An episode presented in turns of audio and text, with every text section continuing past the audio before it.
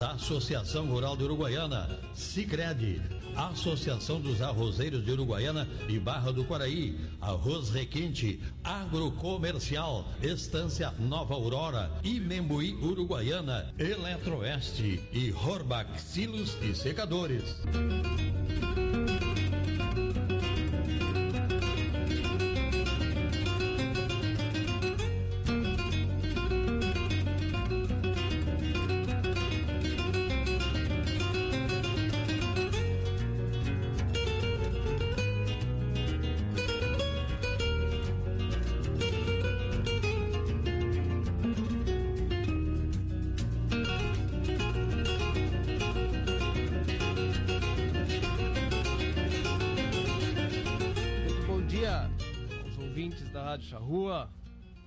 Parceiros, ouvintes do Charrua Rural.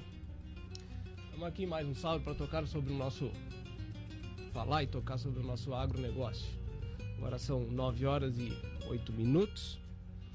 Ah, antes da gente começar sobre o tema de hoje, eu queria fazer uma só uma uma propaganda de, de um curso novamente que vai ter aqui em Uruguaiana aconteceu já o, o, ano passado e a gente falou diversas vezes, falamos diversas não, falamos duas vezes no programa é, sobre o tema de capacitação e desenvolvimento para colaboradores da pecuária, né, que foi um, uma, uma ação desenvolvida pela pela AgroTeams, Escola do Campo, junto ao CTPEC, também, que aconteceu ali na, na universidade. treinamento aconteceu na universidade e também tinha é, visitas e, e, e, participações em algumas propriedades. Tá?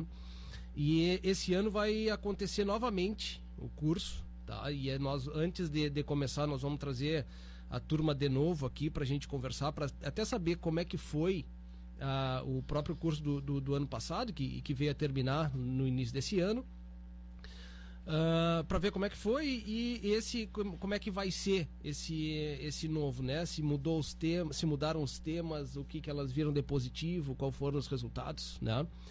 Mas enfim, acontece esse ano novamente o curso de capacitação e desenvolvimento para colaboradores da pecuária. É, eles têm uma são, são três encontros, 28 e 29 do 10 2 e 3 do 12, 16 e 17 do 12. Tá? Manejo sanitário com base no bem-estar animal, gestão estratégica com pessoas na pecuária, nutrição animal em ambientes pastoris. Tá? Esses vão ser os temas. É... Eu acredito ainda que as inscrições não estão abertas, tá? Ainda, mas já devem em seguida essa semana deve estar. De qualquer forma, já deixo o aviso aqui e semana que vem é, possivelmente elas venham aqui para a gente conversar sobre este tema novamente. Mas muito bem, é, tá chegando, já chegou, né? A primavera e hã? Eu, é, hoje um programa especial, né? Vai ser praticamente uma palestra do, do nosso convidado. é, porque é, é, um tema. A primavera ela é, um, é um momento para a pecuária muito importante tá? porque é o momento da pujança do, das pastagens de inverno, né? implantadas no inverno. É, mas além disso, então, ou seja, tem que se colher muito bem, né? Tem que colocar as colheitadeiras de quatro patas que tem que colocar para elas fazerem funcionar muito bem. E isso depende muito do do, do, do, produtor, depende muito de quem está no campo, depende muito da nossa turma para ver se as alturas são corretas, se não estão corretas, momento de entrar os animais, momento de sair os animais, enfim. É, mas, além disso, também são momentos estratégicos e importantes para o campo nativo e, além disso, também importantes para as implantações das pastagens de verão. Né? Então, a gente tem é, bastante discussão, bastante conversa para hoje.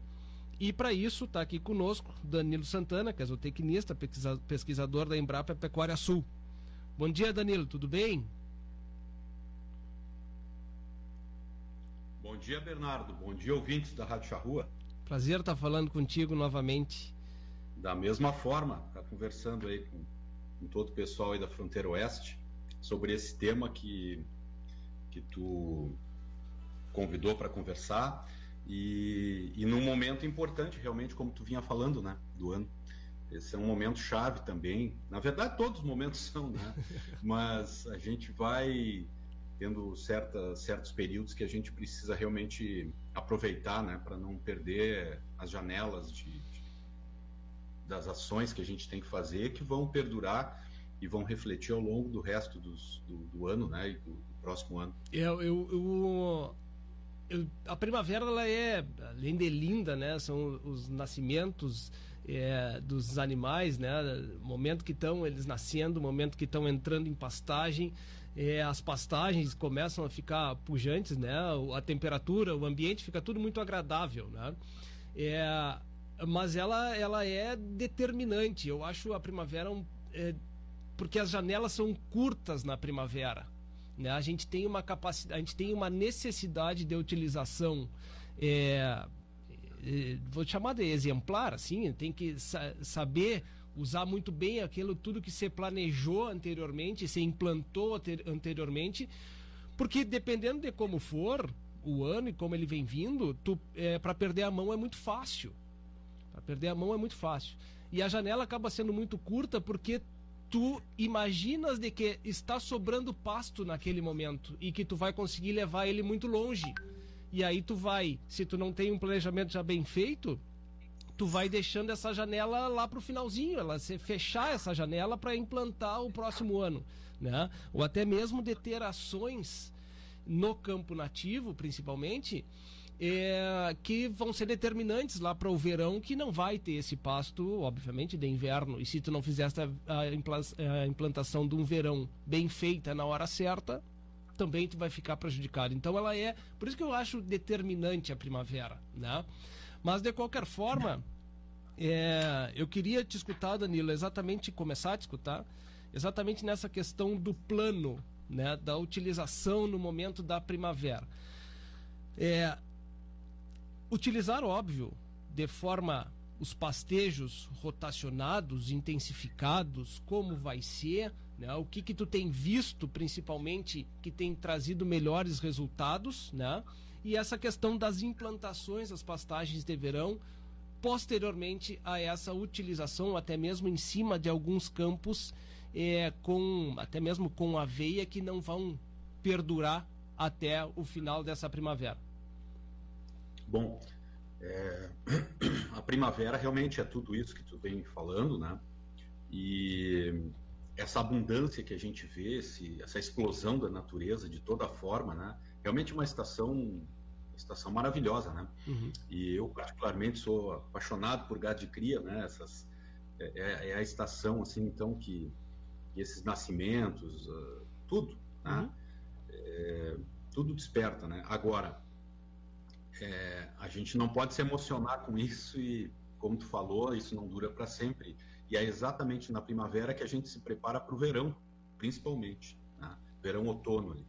Então, a nossa, as frequentes estiagens que nós temos, é normal a gente ter um clima bastante variável, né? Mas, na média, a gente sempre espera que dezembro janeiro, um pouco mais, um pouco menos, que chova abaixo da... que chova menos, né? Que, a, que haja déficit hídrico, né? Uhum. Então, a, o planejamento, a reserva, as reservas de forragem, a, a a implantação das áreas que a gente vai utilizar durante o verão, ou mesmo o manejo dos campos, né, é, ele deve se, é, ele, ele tem um período na primavera chave para a gente fazer esse verão para que ele passe sem problemas, que a gente cumpra os nossos objetivos. E, na verdade, se a gente for olhar, porque o ano passado foi um ano muito complicado né, nesse sentido, uhum. mas a gente considerando outros lugares do mundo, a gente não pode reclamar muito, né? A gente até tem um volume de chuva razoável, que a gente tem uma variabilidade grande, mas a gente tem uma infinidade de possibilidades de, de vamos dizer assim, fazer frente a essas variações. Né? Uhum. É claro que para isso a gente tem que se preparar. Agora, eu quero chamar a atenção, Bernardo, de uma coisa. Claro que a gente atua bastante agora na primavera para afinar o manejo todo para aproveitar essa estação de crescimento. Os maiores ganhos são nessa época, mas as reservas têm que ser feitas agora também. Agora, tudo isso só é possível ser feito se tiver um planejamento do sistema inteiro para o ano inteiro. Uhum. Né? Vamos dizer assim, então a nossa conversa começa por aí. A gente precisa, antes de qualquer coisa, para não ficar reagindo simplesmente aos eventos que vêm, né? é, a gente precisa planejar para que todo ano, né, e aí envolve um planejamento de longo prazo, para a gente entender o sistema de produção, seja com lavoura ou não, mas cada propriedade enxergar, e aí é um planejamento técnico, né, enxergar cada dia do ano que, que acontece e que estratégias vão se, se utilizarem né, para que, que a gente consiga alimentar bem os rebanhos. Uhum. E aí depois ir cumprindo a cada, a cada etapa né, do ano é, esse tipo de, de, as ações que, plane, que se planejaram. Né?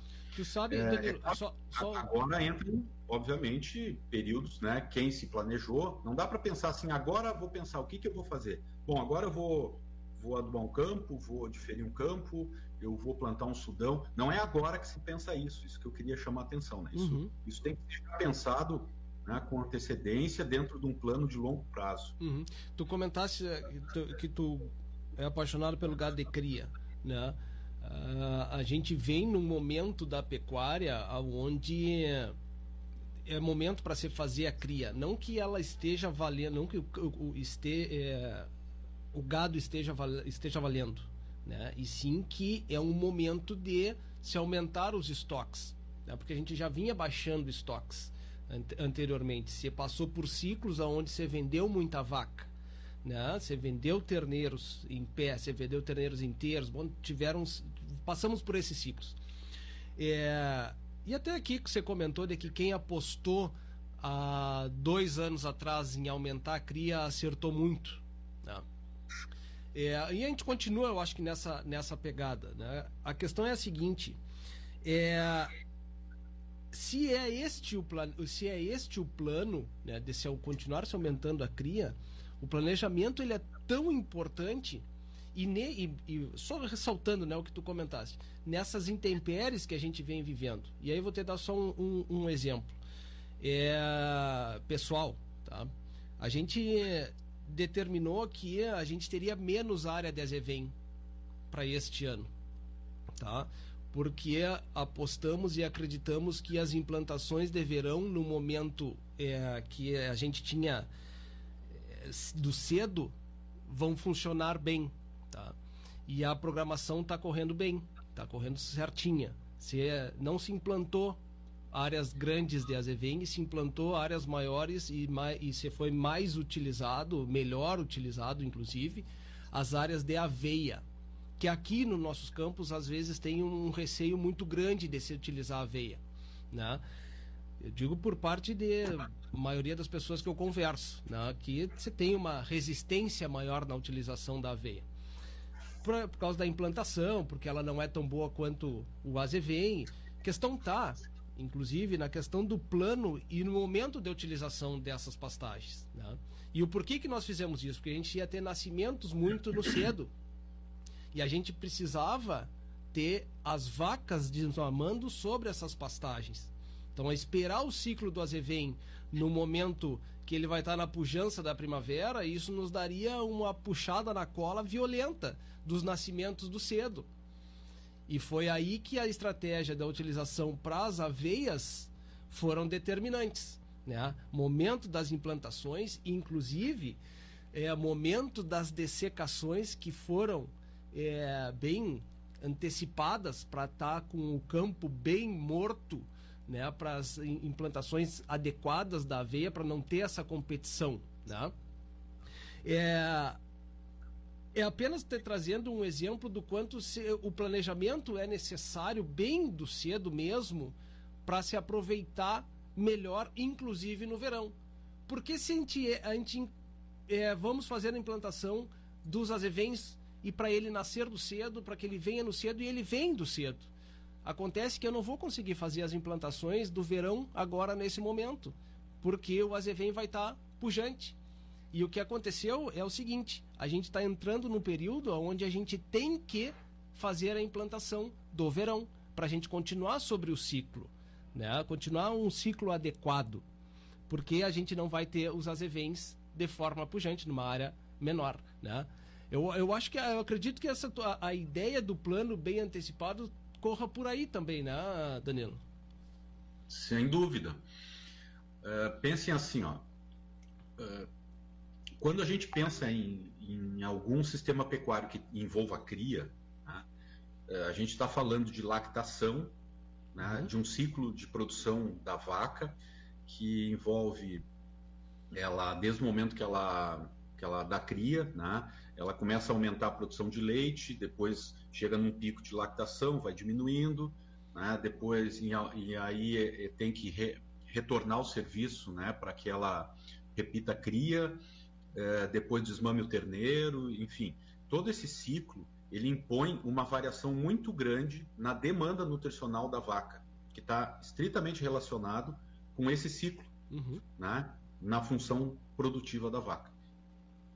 E aí pensem o seguinte: é, isso posto sobre o. A, a, cria uma. Cria uma vamos dizer assim, isso cria uma, uma, uma demanda né, que ela é variável uhum. em função desse ciclo do rebanho da, de cria. E, e, obviamente isso acontece também com as outras categorias, mas a vaca é, em, em, produção ela, ela impõe variações maiores. Então, se eu colocar isso em cima do meu sistema. E se essas coisas não forem planejadas concomitantemente, conjun conjuntamente, eu tenho um problema enorme na mão, porque dependendo de como eu posicionar eh, essa, essa data média de parto que uhum. eu vou, por exemplo, imaginar, né? e dependendo de como for a minha cadeia forrageira, e isso, minha gente, não é por região, viu? Isso é por propriedade a propriedade que tem que ser visto. Há diferenças marcantes nesse sentido. Dependendo de como eu posicionar isso, um mês a mais, um mês a menos, eu, eu impacto em tudo isso que tu falou. Né? Como é que vai ser a minha veia, o meu vem? Então, na verdade, é, eu diria que essas decisões, elas são muito mais de curto prazo, essas, como tu falou, curto e médio prazo ali do, do período do ano, do que propriamente esse planejamento que eu estou falando. Esse planejamento de longo prazo, ele é imprescindível. Olhem o que eu estou falando, minha gente. Se não fizer isso, pensar assim, ó, como é que é o meu sistema de produção? Independente do tamanho da propriedade. Como é que eu tenho lavoura, não tenho lavoura, quando é que é plantado, que proporção isso ocupa, o que, que eu tenho de cadeia forrageira à disposição, eu tenho ainda campo nativo, ou meus campos nativos são degradados com mais anone, uh, apesar de ter muito campo nativo ainda sem anone aí, eu, uhum. eu vejo aí na fronteira, ainda tem, Por aqui? e é uma dádiva, dádiva, né? É, Por aqui na nossa região? anuais. Como? Por aqui na nossa região? Sim, uhum. ainda tem. Uhum. Né? Eu tenho visto eh, nas andanças por aí, né? Uhum. ou com pouca infestação de anone, né? Uh, muitas vezes eu não preciso zerar o anone. Sim. Né? Eu, eu, eu trabalhar para conviver, para que a, aquela área cumpra né, um objetivo. Uhum. E, e aí eu tenho que colocar tudo isso em cima da mesa e posicionar né, a minhas, o meu rebanho, as metas de produção e, e, casar esse negócio numa relação de oferta e demanda mês a mês ao longo do ano. Isso só é feito quando eu enxergo o sistema inteiro 365 dias do ano, certo? Tanto é, por exemplo, uh, que a, a, verdade é que vaca tem que parir quando tem comida.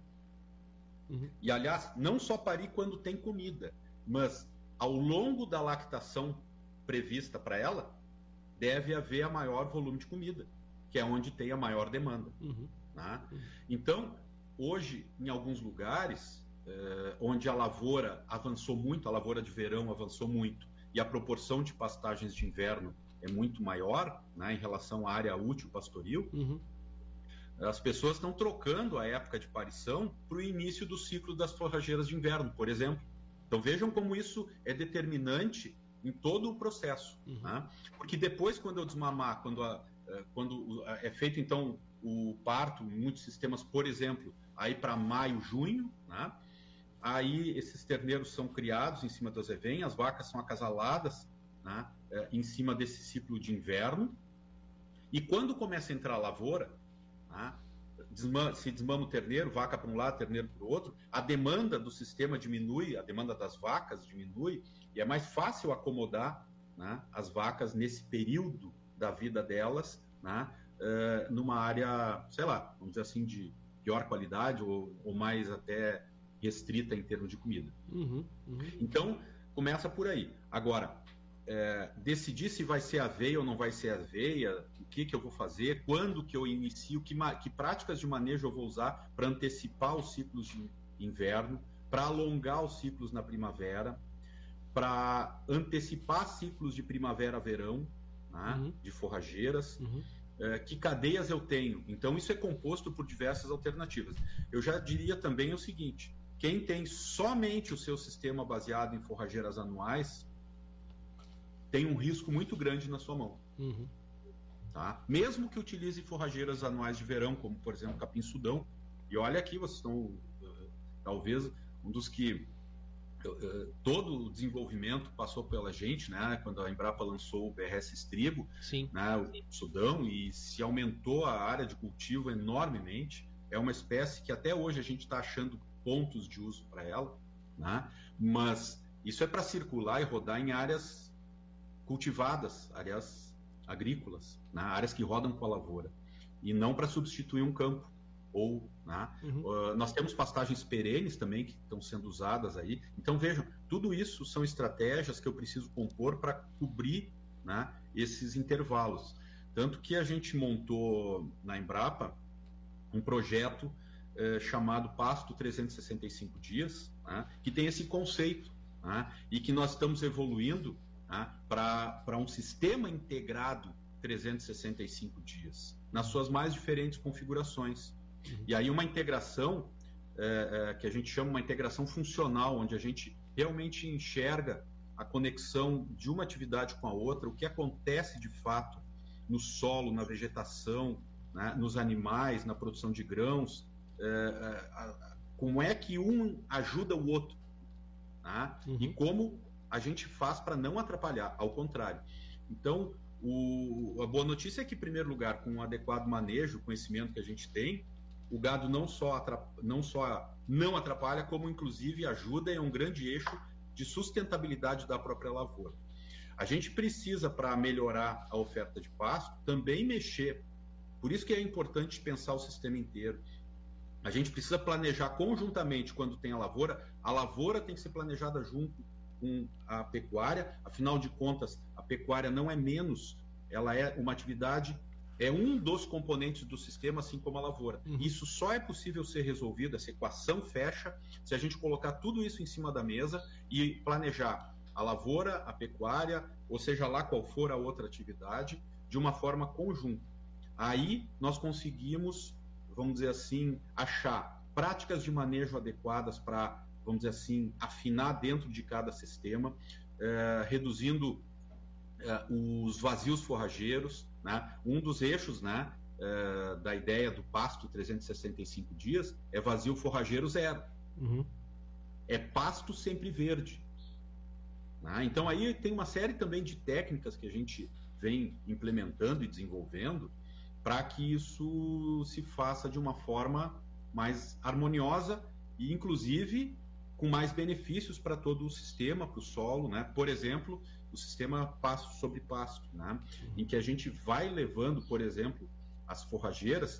Uh, a gente tu falou uma coisa que nós estamos, vamos dizer assim, quebrando um paradigma, né? Em plantar no verde. A Uruguaiana, né? Já se faz isso com arroz. Tem a turma da Vetagro, aí o Ramiro, Gustavo Hernandes, esse pessoal todo, que já vem fazendo, a gente tem parceria de trabalho com a Embrapa, com eles e com algumas propriedades, onde eh, você tem visto na internet, tem vídeos disso aí, se plantando arroz em cima de azevém verde. Azevém então, o que, que significa tu dar 30 dias a mais de pastejo para ajeitar o rebanho? Então, e, e, outra, nós estamos medindo algumas coisas que, inclusive, pro próprio arroz, por incrível que pareça, isso até é melhor. Uhum.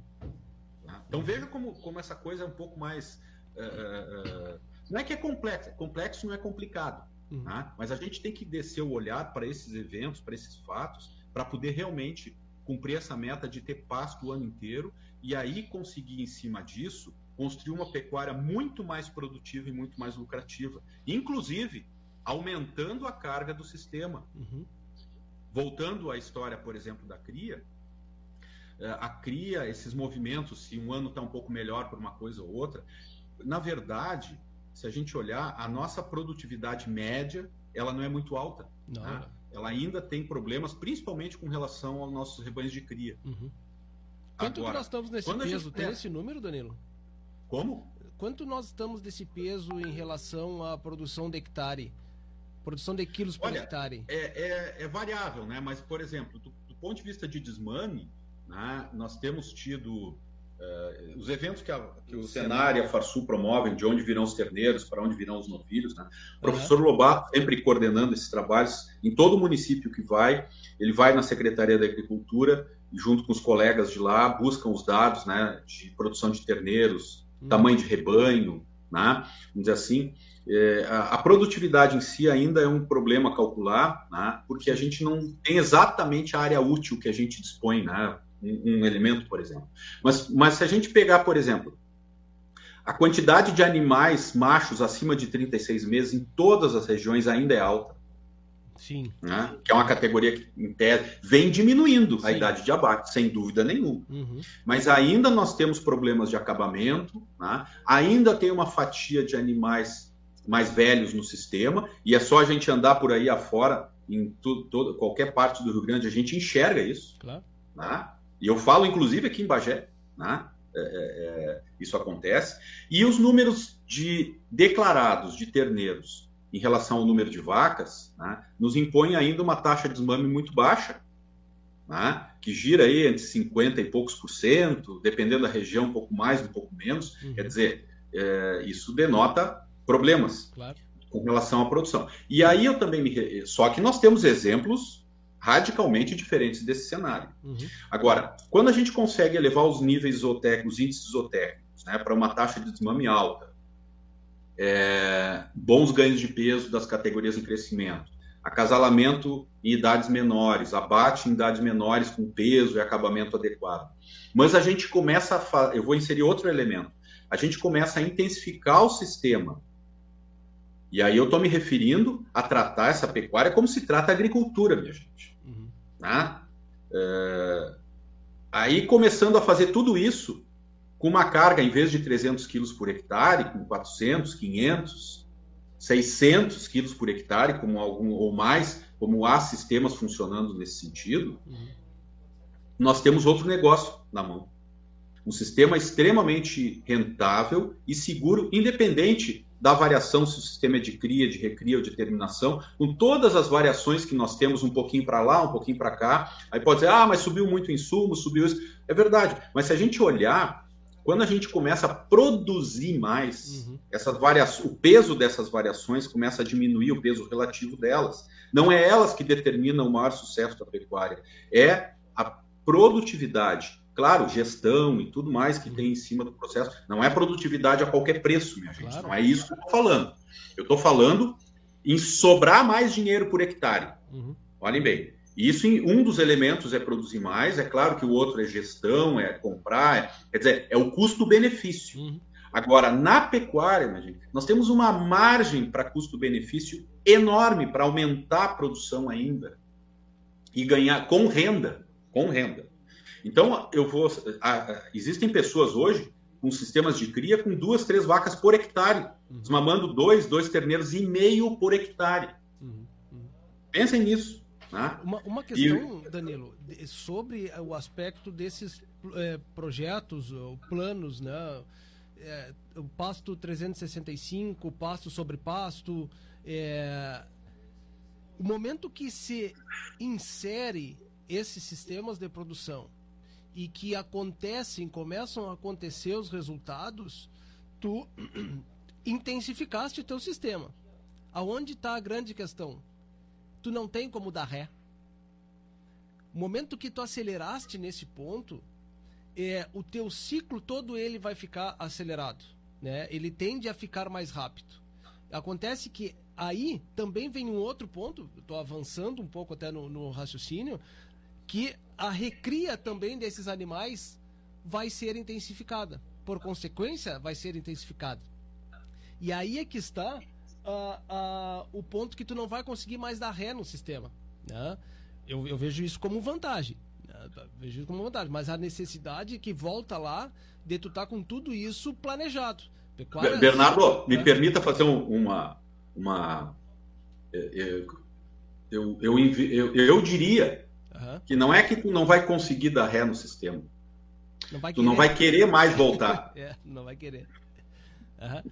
Então, é, é esse, esse ponto, ao ponto de que com ajustes, hoje eu vejo, né, com ajustes não são simples, mas são ajustes pontuais que não tem necessidade de grandes custos, tu já faz um aumento é significativo da tua pecuária em níveis é, de produtividade.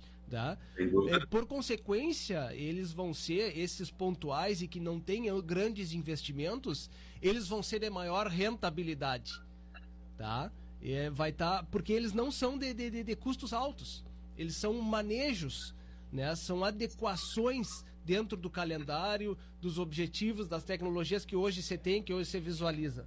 Né? É, tu tá indo nesse, nessa linha, né, Danilo? É, é isso aí. Uhum. Por exemplo, esse planejamento mais amplo, ele é necessário porque ele vai, na verdade, traçar o rumo de aonde a gente quer chegar, para que lado a gente quer ir. E isso vai começar daí, de trás para frente, a nortear as ações do ano e do dia a dia. Né? É, é nessa ordem que a gente tem que colocar. Sim. E, e, obviamente, a primeira coisa a ser resolvida né, são as ineficiências produtivas do rebanho. Primeira coisa, obviamente, antes de pensar em aumentar carga, aumentar qualquer coisa nesse sentido. Uh, uh, obviamente, a, quando a gente fala na, uh, da cria, de intensificar a cria, e se a gente tem um ciclo completo funcionando né, no, no sistema, é claro que a gente, assim como eu falei que tudo é planejado em conjunto, né? Uhum. Isso está no bolo, né? Então a, a, gente planeja todas as categorias do rebanho, o que, que vai acontecer também conjuntamente com todo o sistema que a propriedade tem. Né? Agora, é, tudo isso que a gente está falando, eu vou dizer para vocês assim, ó, um dos melhores. É, tá, nós temos elementos aí para fazer essa construção desse plano, desse projeto, eh, isso tudo tem que ser pensado, como eu disse no, eh, antes, né? propriedade a propriedade, com a realidade de. Um, um, dos pressupostos né, da ideia de ter pasto 365 dias do ano é que o nosso olhar de gestão ele tem que, ele tem que descer num patamar para cada metro o que, que acontece a cada dia em cada metro quadrado da nossa área, da nossa, do nosso sistema de produção. E gerenciar esse negócio nesse, nesse nível, nesse patamar aí. Tá? Porque cada dia perdido conta. Cada dia que não tem uma forragem crescendo, né, tá, tá entrando na nossa equação. Cada dia que eu faço crescer uma planta, ou diferentes plantas no mesmo metro quadrado, que aí um, uma das grandes vantagens que, e outro pressuposto né, desse projeto, diversidade de plantas no sistema, também é, é, é, é além de alimentar os animais, eu também estou alimentando toda a biota do solo, eu estou incorporando carbono, estou incorporando nutrientes, estou melhorando o solo. Então, cada dia que eu não tenho uma planta fazendo isso, eu estou perdendo a oportunidade de, inclusive, melhorar o solo, de acumular nutrientes no sistema, uhum. seja lá para quem vem depois, uma pastagem, uma lavoura, o próprio campo, uhum. enfim. Uhum. Tá? Uhum. Então, é, isso não é pouca coisa, minha gente, é muita coisa. Hoje nós temos estudos mostrando, uh, uh, já começando, e a gente está intensificando estudos nessa área, uh, de, de, o quantos cada prática dessas, cada dia desses, impacta no aumento de matéria orgânica, no sequestro de carbono, no, no ganho geral dos animais, quer dizer, no ganho de produção. Então, é, é muito importante, sim, a gente pensar nesse plano. Uhum. Tá? Bom, aí a gente vem construindo, nesse sentido, importa menos né, uh, uh, se vai ser a V ou se vai ser as. Claro. Aí dentro, quando tendo esse plano, aí nós vamos posicionando o que, mais, o que é mais adequado para aquele metro quadrado lá do meu sistema ou para o outro metro quadrado do sistema. Entenderam? É uhum. nesse sentido. E que conjunto de técnicas eu vou usar para ter forragem o mais tempo possível sendo pastada. Uhum. Uhum. Né?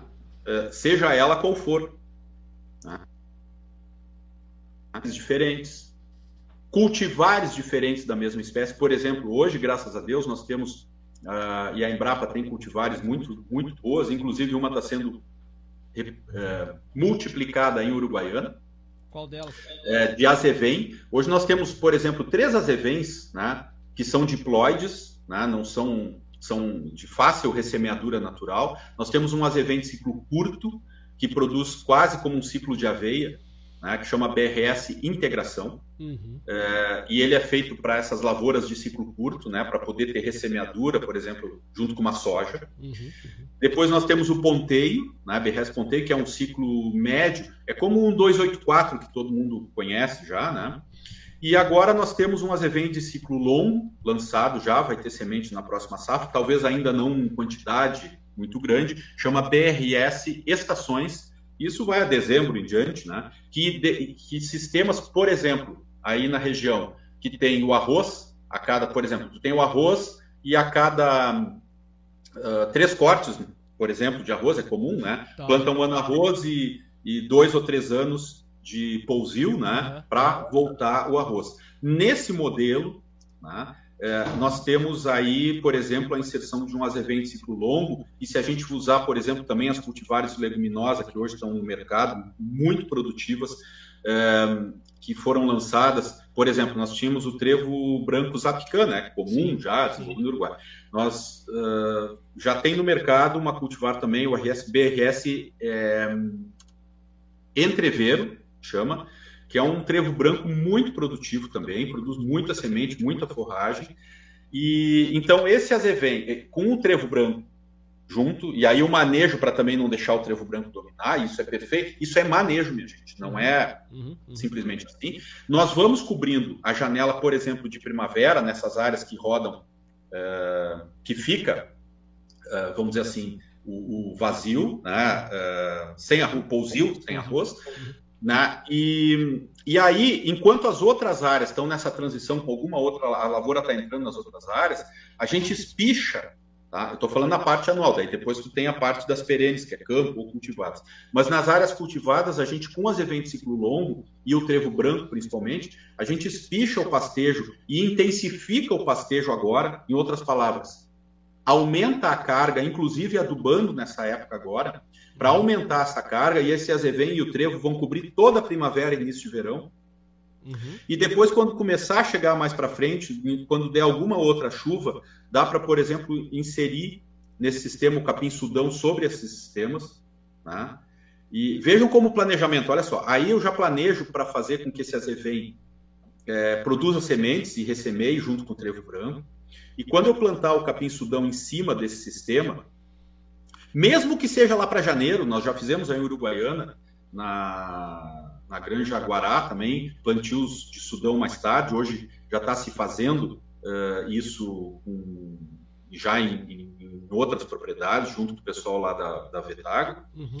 é, aonde quando a gente planta em cima uh, de uma área de arroz que tem no banco esse azevém e tem trevo branco, que seja janeiro, fevereiro, né? Mais tarde, que é possível fazer isso, uh, dependendo das chuvas. Aí o que, que acontece? Esse azevém começa a nascer embaixo do trevo, e aí nós cobrimos praticamente sem retirar os animais da área, uh, porque o Sudão também ele vai mais longe, porque ele é mais tolerante ao frio, e eu faço uma transição sem os animais saírem da área, né? praticamente eliminando o vazio de outono famoso, né? Uh, com algumas categorias. Agora, o quanto que nível de adubação, que carga eu vou ter, né? Isso é, vem do planejamento em função do, da necessidade que eu tenho, quantos animais eu, eu, vou ter que receber, que categoria. Mas vejam, eu estou dando um exemplo de uma tecnologia que a gente pode inserir no sistema, junto com outras, né? Uhum. a fechar essa ideia de ter Páscoa o ano inteiro. Né? Então, isso Isso é um negócio muito legal. Isso, por exemplo, a gente está fazendo nas áreas de pré-cultivo do arroz também, né? É, onde quando faz aquele preparo, tenta fazer o banco de sementes, faz a, a, a, o trabalho, né? E, e hoje a gente está indo, tem tecnologia, tem gente aí, o, o Antônio, né? Que, que faz lá os, como ele diz mesmo, o aviãozinho, né? Que ele, uhum. que ele voa e já marca a taipa lá, que não precisa mais uhum. uh, destapar as taipas, né? Uhum. Tu já ficou com aquilo tudo registrado, né? Então tu simplesmente, né? Já está com aquilo montado, só organiza as taipas e entra plantando, por exemplo, o Sudão. E, e, e, esse banco de sementes, nesse processo, já é ativado e ele começa a nascer antes, né? Uhum. É, claro, não é assim, simplesmente como eu estou falando, tô dando, mas isso é, é absolutamente factível. E aí um outro exemplo, e essa raizama toda de plantas, não de inverno, mas principalmente plantas de verão, gramínea C4, que tem raízes profundas e robustas. Uhum. Tá? Olha o que eu vou dizer, são uma excelente ferramenta para reduzir arroz vermelho e para estruturar solo, e o arroz que vem depois tende a produzir mais do que se essa, se essa área, em vez de Olhem bem, parece gramínea com gramínea, né? Mas produz mais do que uma própria lavoura de soja antecedendo esse arroz. Uhum. Em função, não é porque é leguminosa, mas principalmente porque essas plantas, sorgo, sudão, milheto, né, e sob pastejo, produzem um volume de raiz muito grande e profundo que estrutura solo para a cultura que vem depois. Então veja como isso é, é dinâmico e, e, e, importante. E aí, e aí vale a pena o quê? além de, de ser um sistema extremamente conserva, eh, que conserva os, os, nutrientes né, no solo, uh, desde que eu não fique revolvendo, né? Ah, o arroz tem que ir para o lado do plantio direto, antes que eu me esqueça. Mas que, que é um sistema que conserva muito, né? o gado praticamente não exporta, eu começo a transferir ou aumentar a adubação, que normalmente entra só na fase de lavoura, eu começo a fazer isso na fase de pastagem, e a lavoura que vem depois vai aproveitando essa fertilização que fica lá ciclando com a ação do gado, do pasto pastado. E aí eu produzo mais arroz também por esse elemento. Uhum. O, o, esse, esse ponto que tu comentas da, das, das gramíneas, né, da C4, né, que são, são de verão, e uh, da questão das raízes. É, tem, tem acontecido forte essa questão dos mix forrageiros. Né? É, com duas possibilidades que estão de uma tecla que está sendo muito batida. Primeiro, a questão da reciclagem de nutrientes. Né? É, a capacidade que esse, esse mix tem da reciclagem de nutrientes e, e fixação desses nutrientes no solo. Tá? É, e segundo, pela questão de capacidade de, de, de lotação de campo né? Porque entra gramíneas, entra leguminosas, entra várias gramíneas, entram várias leguminosas, né? Nesse mix, né? É, nessa estruturação do solo, e aí vou trazer o exemplo, trazer o exemplo não, trazer essa pergunta para nossa região aqui, solos argilosos, tá? É, é, é claro, né? É, é, um pouco difícil de fazer assim, nossa região solo argiloso. É, eu vou na minha área, eu tenho um mosaico de solos. Né? Exatamente. É, que fica difícil trazer assim para essa realidade, né? Mas vamos falar. Por isso que é propriedade a propriedade, né? Exato, né? sem dúvida. É, é, por, mas vamos falar sobre nesses solos argilosos. Qual é a tua experiência nessa questão dos mix forrageiros, né? E que plantas que estão sendo usadas nesse mix e que resultados está se tendo nessas várzeas, nesses, nesses solos argilosos e com rotação do lavoura de arroz? Bom, eu, é, é exatamente esse mix, a gente vem trabalhando muito. É, na verdade, a gente não tem chamado de mix, a gente tem chamado de mescla. A diferença de mescla e mix, basicamente, se a gente puder dizer, é que mescla pressupõe várias espécies. O mix, quando a gente fala, e é o que está sendo vendido hoje, é quando tu já compra um saco com Sim, é, tanto de uhum. cada espécie, de cada cultivar, já tem definido ali. Uhum. Isso de fato está sendo usado de, por demais, o Brasil, o mundo inteiro está buscando isso. Por quê?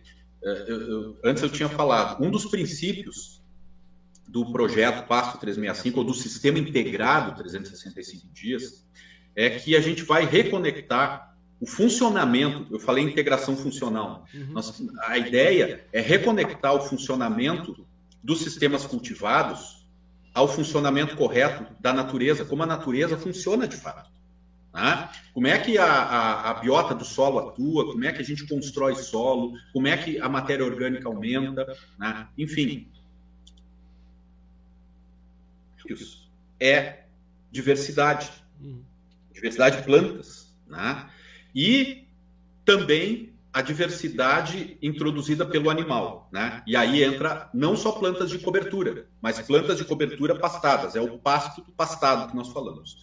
E esse pasto pastado com plantas diversas, mesmo que sejam duas, três, quatro, né? Num campo nativo nós temos 20, 30, 50 por metro quadrado, uhum. muitas vezes. Uhum. Quer dizer, é, nós nós temos que trazer um pouco mais dessa diversidade, e aí por isso os mix estão crescendo também, mas a gente tem trabalhado na ideia das mesclas, né? Por quê? Porque a gente constrói essa mescla ao longo do tempo. Eu te falei, por exemplo, agora do, da, de três, simplesmente três, para essas áreas de arroz que são muito bem adaptadas. E aí o trevo branco é imbatível né, na sua adaptação. Uhum. Né? O azevém é outra espécie imbatível na sua adaptação. E o próprio capim-sudão, ele é de todas as espécies que a gente tem anuais, de, gramíneas anuais de verão para pastejo. Talvez a mais adaptada, mais que o que milheto, óbvio, milheto para áreas mais úmidas ele não é adequado, tem que ser uma área mais drenada. O sorgo forrageiro, ele na verdade é um híbrido do, com o capim-sudão, do sorgo bicolor com o capim-sudão, né? e essa adaptação então do sorgo forrageiro, ela vem a, a, a excesso de umidade e até ao contrário, inclusive uma vez bem enraizado, uma tolerância avançada para estiagem, né? Uhum. É, desde que ele esteja implantado, claro. Né? Nascer na estiagem é outra coisa, não, não quer dizer que. É, mas ele, ele confere essa, ao sorgo, né, esse, o híbrido né, de pastejo, esses, essas características. Então, o que, que a gente faz? A gente busca, primeiro, uma gramínea uma leguminosa, que tem um sistema radicular um pouco diferente, né, ao longo do inverno. Mas a ah, outra, como o Sudão também ele, ele, ele desenvolve em temperaturas mais baixas. Hoje tem, já tem Sudão nascido em Uruguaiana, que eu certo, sei. já vi. Né? É, e ele também vegeta outono adentro mais, mais longe. Então, nós vamos ter é, essa, em algum momento, o, e aí entra a ideia do passo sobre passo, que muitas vezes nós plantamos, inclusive sem dessecar. Né? A gente desseca ou não desseca em função de controle ou não de invasoras, mas a gente normalmente faz o plantio no verde, quer dizer, uh, des... quando desseca, desseca e planta, né? E aí, durante o verão, e o, por exemplo, o trevo branco, ele, ele não é, ele é bastante tolerante aos herbicidas, né? E então ele praticamente depois quando está bem estabelecido na área, ele vegeta ao longo do verão, se tiver alguma chuvinha, ele vegeta ao longo do verão, junto com o capim-sudão. E depois, outono adentro avançando, ele vem sendo mesclado com o próprio azevém, e aí nós temos as três espécies vegetando ao mesmo tempo. Uhum. Tá? Então, já introduzindo diversidade de raízes, diversidade de substratos, de plantas, e urina, bosta, baba do animal que introduz e muda também a biota, pisoteio. Então, nós criamos uma condição de diversidade de comida para essa biota toda construir solo com muito mais eficiência. Uhum. Se a gente pegar. E aí a gente está acrescentando outras, nós, nós vamos ter outras espécies depois, mas dependendo do tipo de solo, por exemplo, se eu tiver uma área mais drenada, um pouco mais arenosa, ou pelo menos mais drenada, né? É, em que, por exemplo, já entra a soja, né?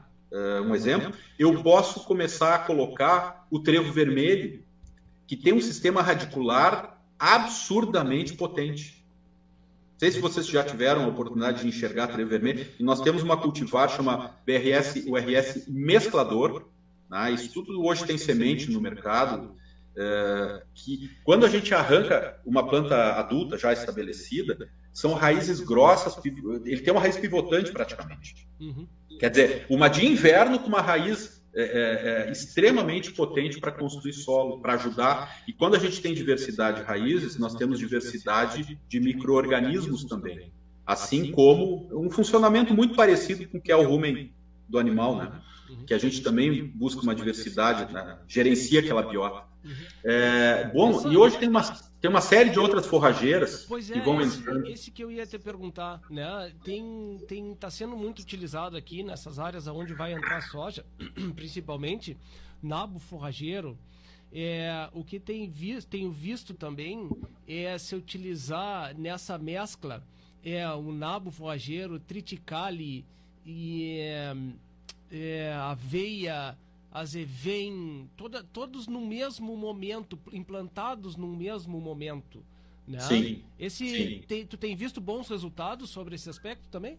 Sim, né? claro que essa, essas misturas que tu já falou aí, elas são, são para solos mais drenados. Né? Nós temos diferentes planos né, de lavoura, de, de, de drenagem mas solos que drenam melhor, que tem uma, uma, uma possibilidade de drenar. O triticale tem sido usado bastante, né, principalmente para produção. Hoje a gente participa junto com o sistema Farsul, com a Associação Brasileira de Proteína Animal, FECOAGRA, a Embrapa está junto, dentro de um programa chamado Programa Duas Safras. Certo. Que é para aumentar a produção de grãos em função uh, da cadeia de aves e suínos e também para que a gente, em função do aumento de lavoura, uh, um outro componente é a gente mantenha o rebanho, né, uh, sem, que tudo isso aconteça sem redução de rebanho. Né? E, o, e, os cereais de inverno, e aí entra o triticale, trigo, as aveias, enfim, é, um, é um dos eixos que está se trabalhando né, para que se aumente a produção, além, por exemplo, do milho circulando também nas áreas de arroz com tecnologia de irrigação. O triticale, então, tem entrado, ele é praticamente um milho de inverno, ele é uma cruza de trigo com cerejeiro, tem sido usado muito para colheita de grãos e, e uh, silagem também, enfim, e, e, também nessas mesclas. Eu te diria assim, ó, uh, o nabo, né, ele tem uma raiz, uh, tem aquele tubérculo praticamente, mas eu, eu, como eu, como eu disse, os, o, as pessoas estão usando muito, né, mas principalmente em áreas que são somente cobertura. Né? O que a gente quer é usar isso com pastejo também. Então, áreas como essa, usaria tudo isso, né? só que em vez de botar o nabo, botaria, por exemplo, o trevo vermelho. Sim. Né? Eu esqueci de falar antes, por exemplo, nas várzeas, né, nas áreas mais baixas, o trevo persa também tem entrado muito bem, tem uma cultivar também chamada BRS Restever, uhum. né? É, mas ele também pode ser usado em áreas mais drenadas, né? é, é, como, como opção. Né? E, e aí, compondo um sistema radicular muito diverso, potente, né? os trigos duplo propósito para pastejo, né? aí eu estou falando tudo em áreas mais drenadas, né, minha gente? Sim. É, é, eles também, das gramíneas, de, de todas as gramíneas de inverno, os trigos têm um sistema radicular muito potente e uma qualidade forrageira muito grande. Existe uma cultivar chamada BRS Pastoreio e BRS Tarumax, né, que eles perfilham muito e produzem muita raiz e tem uma, quali uma qualidade forrageira como o azevém. Uhum. Né? Então vejam assim, a gente pode misturar essa, essa salada aí né, é, é, de forrageiras né, que vai ser bom para o animal que está pastando, para a dieta dele isso vai ser bom, né? E vai ser bom para a dieta de toda a biota do solo. Por isso que isso está avançando. Porque, e aí, minha gente, o, o, o benefício desse pasto pastado para a lavoura que vem depois em relação à mesma situação, as mesmas plantas, só que sem o componente animal. Se eu manejar adequadamente essas pastagens, eu vou produzir muito mais biomassa. Uma planta cresce e corta, cresce e corta ela vai crescer mais em relação a, a, a, essas plantas que só cresceram, chegaram, produziram semente e elas param de crescer. Uhum. E aí, nesse cresce e corta, além disso, elas vão produzir muito mais biomassa e volume de raízes e aprofundar mais ainda essas raízes. Uhum. Então, isso vai ser melhor para a lavoura que vem depois, vai ciclar, vai catalisar todo o processo de ciclagem de nutrientes e introduzir mais elementos é, nessa diversidade de comida, que é o esterco, Uhum. O pisoteio do animal, a baba do animal, a alpina, enfim. Né? Uhum. Então, essa é a ideia. Danilo, uh, vamos para um intervalinho aqui rapidinho. Fica aí conosco. Tu tem, certo. tu tem, tu tem um compromisso né, em seguida, mas, mas fica aí conosco. Depois a gente volta depois do intervalo. Só não quero deixar de falar de uma outra coisa aí importante. Fica tranquilo. Dos arroz.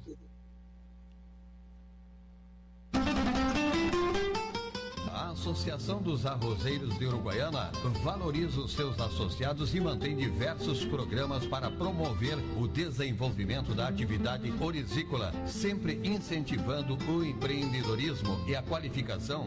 Temos orgulho de nossos parceiros que participam ativamente do nosso agronegócio. Braços fortes que produzem o alimento, geram renda e criam oportunidades. Você que cuida também da sua lavoura merece uma instituição que cuide bem de você. A Associação dos Arrozeiros de Uruguaiana. Desenvolvimento se alcança com trabalho e parceria. Agrocomercial Saúde e Nutrição Animal, uma empresa que conhece a rotina do produtor rural e que está sempre alinhada em contribuir no foco da produtividade, com trabalho forte e conceituado que se difunde em todos os segmentos da cadeia produtiva, com uma linha completa e variada de produtos veterinários, rações, minerais, proteinados, energéticos, sêmen, sementes e fertilizantes. Venha nos visitar. Aqui nosso parceiro é você. Em Uruguaiana, na Setembrino de Carvalho 404, entre Flores e Andradas. E em Alegrete, na Barão do Amazonas 276, em frente ao Hospital Militar. Acesse www.agrocomercialonline.com.br. Estância Nova Aurora, tradicional criatório das raças Erifor e Brafor e ovinos ideal Produz animais com as mais modernas técnicas de reprodução, ganho genético, rigoroso programa de seleção, sanidade e bem-estar animal. A Nova Aurora informa seus clientes que comercializa touros Bravo e Erifor diretamente na propriedade. Agende sua visita 3412 4033 ou 99607 1050 e-mail campanha nova aurora arroba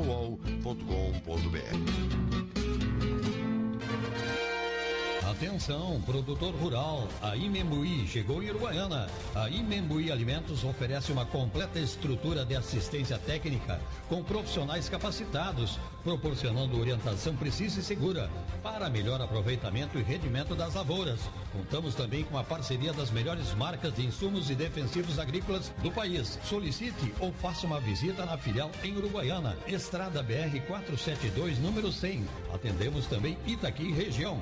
Imembuí Chuí Alimentos, presente na agricultura, auxiliando o produtor. Na sua mesa é sucesso total e na panela ele rende muito mais. Soltinho e branquinho, não tem outro igual. Arroz requinte é gostoso demais. Requinte, requinte no almoço e no jantar. É saboroso, muito fácil de fazer. A gente logo sente pelo paladar. Escolha requinte e você vai ver. Na mesa da família tem que ter requinte. Arroz requinte, gostoso demais.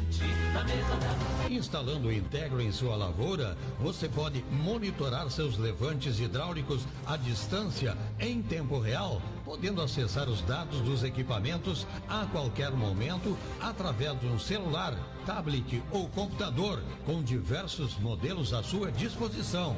O Integro se adapta às suas necessidades. Integro, tecnologia nacional desenvolvido em Uruguaiana pela Eletroeste.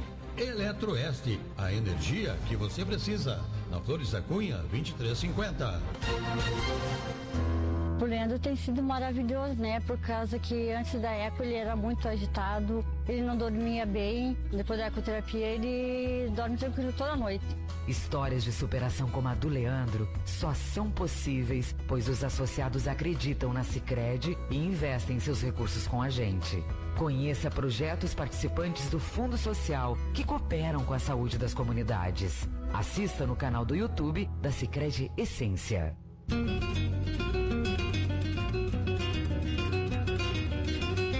Muito bem. Estamos voltando para nossa conversa aqui. Para quem está nos assistindo, e, é, tá, entrou conosco aqui no link o João Gaspar Almeida, do Instituto Desenvolve Pecuária, que vai em seguida nos fazer um comentário sobre uma ação do Instituto extremamente importante, muito salutar e é, acho que é uma da, a primeira que chegou ao nível que vai ser comentado. Bom dia, João, tudo bem? Bom dia, Bernardo. Uma alegria estar com vocês aí. Um abraço Danilo. E uma alegria saber que ele está falando com a fronteira aí. Tá aqui numa palestra sensacional por, por, né, nesse momento aqui importante. Danilo, tu tens uma, tu tens uma, uma questão importante que tu queria, antes da gente entrar no intervalo, tu queria fazer um comentário. Né? A gente tem aí é, 15 minutos que a gente tem que dividir agora entre vocês dois, né? Por favor, faz esse comentário para nós. É bem rapidinho. Em primeiro lugar, bom dia, senhor João. Tudo bem? Prazer estar dividindo aqui o, o espaço com, com, com, o senhor. É, não, eu queria lembrar né, que a gente veio, a gente falou de algumas técnicas de, inseridas dentro do contexto do planejamento do sistema de produção, mas a gente falou de ah, forrageiras anuais ou algumas tidas como perene, como algumas leguminosas, mas que elas são forrageiras, são sistemas que nós vimos falando, que vão rodar com áreas de lavoura. E que a gente, eu quero chamar a atenção que, como eu falei antes, ainda há muita área de campo e a gente só faz um sistema estável de pecuária com pastagens perenes compondo o sistema de produção. Né? Nós temos, é claro, uma infinidade de pastagens tropicais aí na fronteira oeste que têm sido usadas, mas ainda tem muita área de campo e eu queria dizer que tudo isso que eu estou falando, tendo uma área de campo é, estabelecida, que vamos supor assim, mesmo que tenha pouco anônimo, não seja tomada de anônimo, eu jamais tiraria essa área de campo para colocar qualquer uma dessas forrageiras no ponto de vista de substituição. Eu jamais tiraria para colocar um capim-sudão uma área de campo. O que a gente faz é intensificar essa área de campo, colocando sim as espécies de inverno, com as leguminosas que eu falei, também com as mesmas considerações, dependendo da área mais úmida, mais drenada, azevém, aveia, trigo, tudo isso pode ser colocado junto do campo, sem retirar o campo. E as áreas de pecuária de cria, inclusive, mais intensivas que a gente vem trabalhando hoje, essas áreas que eu estou falando de duas, três vacas ou mais, são áreas de capim-caninha, minha gente. E é isso que eu queria chamar a atenção para vocês, e o capim-caninha é uma dádiva que tem aí na fronteira oeste, só que ele vem sendo é muito mal manejado. E eu vou fazer uma comparação, nós estamos falando de capim-sudão. Vocês imaginem uma área de capim-sudão que levantou com dois metros de altura, entaquarado, né? não dá ganho de peso, né? É aquela monte de forragem, bonito de ver até, né? mas não dá ganho de peso, não dá desempenho animal. Capim-caninha é igual. Né? Se pegar aquele capim-caninha alto, ele vai ter um desempenho baixo dos animais.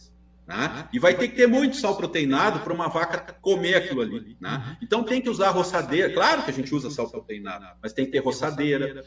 A gente aduba capim caninha e tem uma capacidade de resposta absurdamente grande. A gente coloca as EV em cima desse negócio no inverno. Então é uma cadeia extremamente estável que tem aí na fronteira oeste em vários lugares. É isso que eu queria dizer só para não se esquecer que a gente precisa desse sistema forrageiro funcionando junto com a cadeia anual, junto com as lavouras que a gente tem para ter estabilidade e poder ter, a partir de pasto o ano inteiro, gado o ano inteiro também com estabilidade abate, ou que o produtor possa, tendo pasto 365 dias do ano, bem planejado em quantidade, comprar e vender quando quiser e não quando precisar. Uhum. Era isso que eu queria chamar a atenção. Não, esse, esse ponto é, é fundamental, né? o vender quando quiser.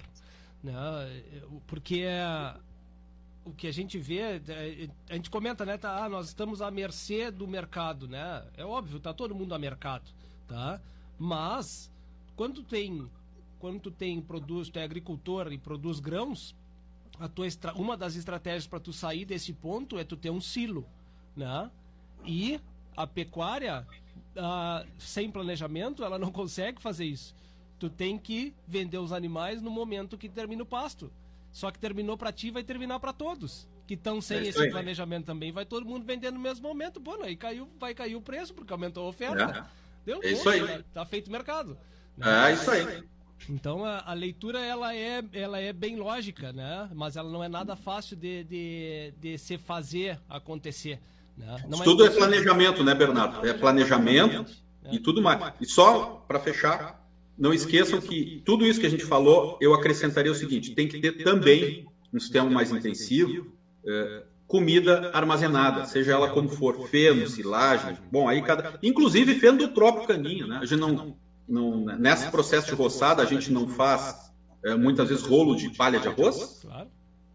Aquele capim caninha, se a gente enfardar ele, ele é melhor, muitíssimo melhor que a própria palha de arroz. E depois fica um, um, um substrato que a gente pode fazer ele produzir folhas Tá? que proporcionam, isso está medido, desde que bem conduzido, e foi feito inclusive um trabalho aí perto do, do, do na Serra do Cantagalo, há anos atrás, um capim caninha roçado e adubado, que dá mais de um quilo de ganho no novilho no verão.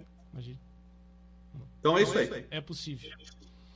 João, comenta, Diga, por Bernardo. favor, dessa ação do Instituto eh, de Marketing que conseguiu unir os elos da cadeia e fazer uma ação eh, virtuosa né, para a carne.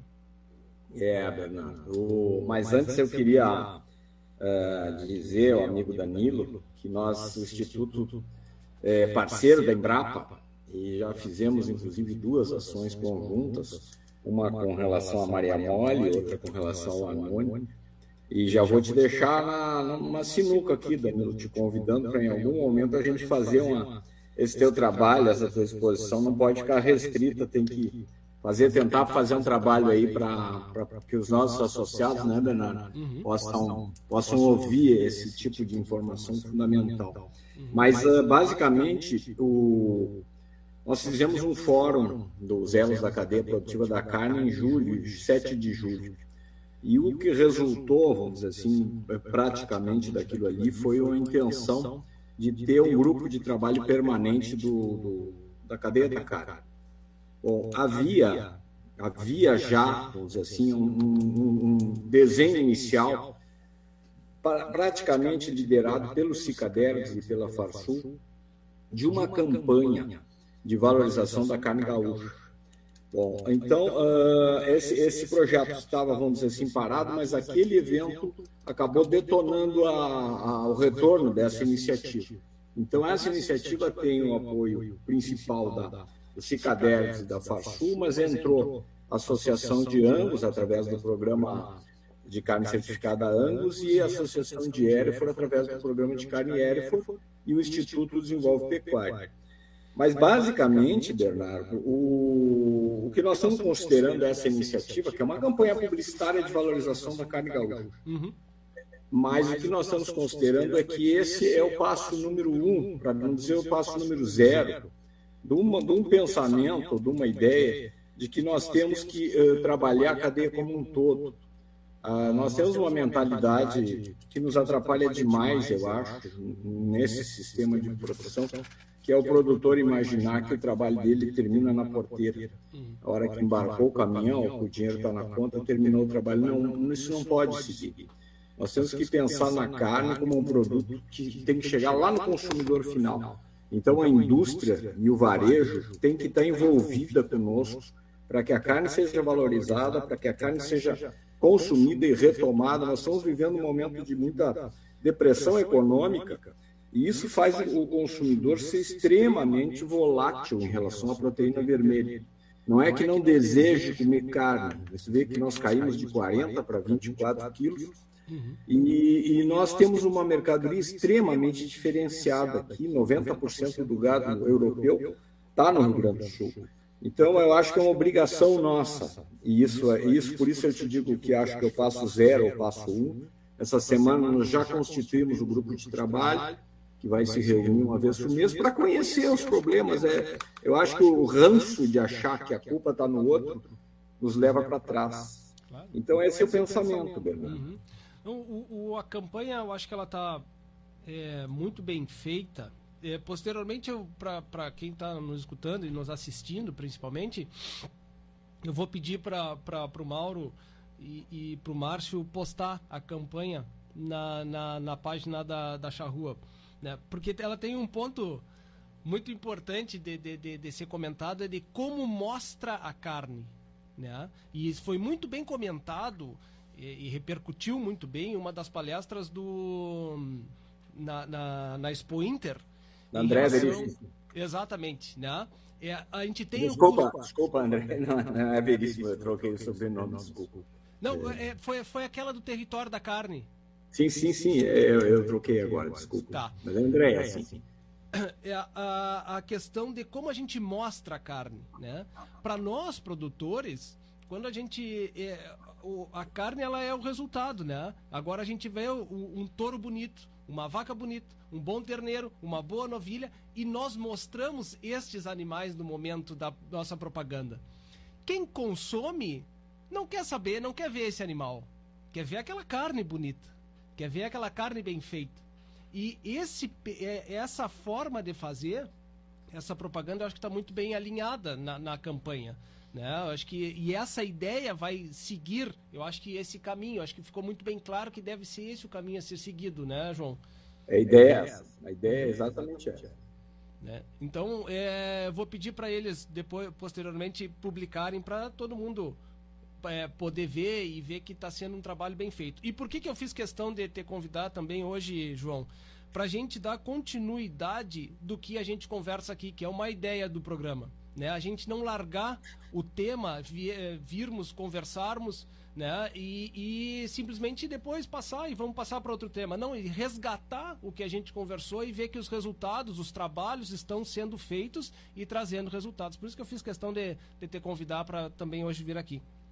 Muito obrigado, muito obrigado pela oportunidade aí. Eu concordo totalmente contigo. Nós temos que, manter acesa a discussão, vamos dizer assim, a primeira notícia não esgota o problema. Né? Nós vamos em frente e, e realmente ficamos muito entusiasmados com essa, com essa possibilidade de. Fomos muito bem recebidos pelos outros elos da cadeia e acho que esse trabalho aí, o trabalho de comunicação em relação à pecuária, é um trabalho fundamental e é para onde a gente quer se dirigir. Perfeito. É, eu tenho certeza que o Danilo, vou deixar, vou botar Vou dar a voz pro Danilo aqui para apertar ele no canto, mas eu tenho certeza que ele é parceiro para fazer esse, esse momento de explanação dos trabalhos que vem sendo feito para a nossa turma do Instituto Desenvolve Pecuária. Então, acho que Danilo tá no compromisso. Bom, isso aí é uma das coisas que, que a gente tem feito bastante. Conheço vários amigos que participam do Desenvolve Pecuária, da diretoria. Né? Aqui em Bagé tem uma turma do Arthur, o Juda Lotar, seu Paulo lá de Cachoeira, enfim, tem uma, uma turma grande aí. E o Embrapa está sempre à disposição, né? Tendo perna. Não, vamos, vamos fazer esse, esse programa aí. Nós, vai ser o terceiro da edição conjunta. Inclusive, nós utilizamos, Danilo, o canal, o canal da Embrapa, que é um, uma potência muito maior que a nossa em termos de abrangência. Todas as duas, os dois trabalhos tiveram uma repercussão muito grande. Então, acho fundamental a gente programar. Eu depois eu entro em contato particular contigo para a gente combinar. Tá bem? agradeço já e, e parabéns para vocês aí pela iniciativa de sempre. E, e, o, e ao Bernardo por esse, por esse esforço em trazer a voz ao, ao agronegócio. Muito bem. Eu que agradeço vocês. João, obrigado pela participação. Mais uma vez, sempre parceiro, como sempre. Né? Danilo, da mesma forma, obrigado pela participação. Acho que a gente tem aí, eh, Danilo, tomara que a gente consiga ainda nesse ano é, que tu venhas mais, no mínimo mais umas duas vezes, que eu tenho mais vários temas para comentar, mas eu queria muito que a gente comentasse sobre os biológicos. Tá? É, eu acho que é um. É, venho batendo nessa tecla, venho vendo ótimos resultados e a gente tem que ir para esse caminho. Né? Eu acho que a gente tem que seguir esse caminho aí. Né? Então eu já deixo também, te deixo no compromisso novamente para a gente falar sobre esse tema.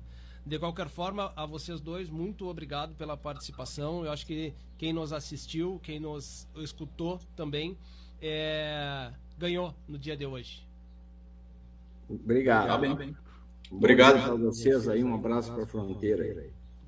Da mesma forma, Bernardo, muito obrigado. Um grande abraço a todos que, que nos ouvem, nos ouviram.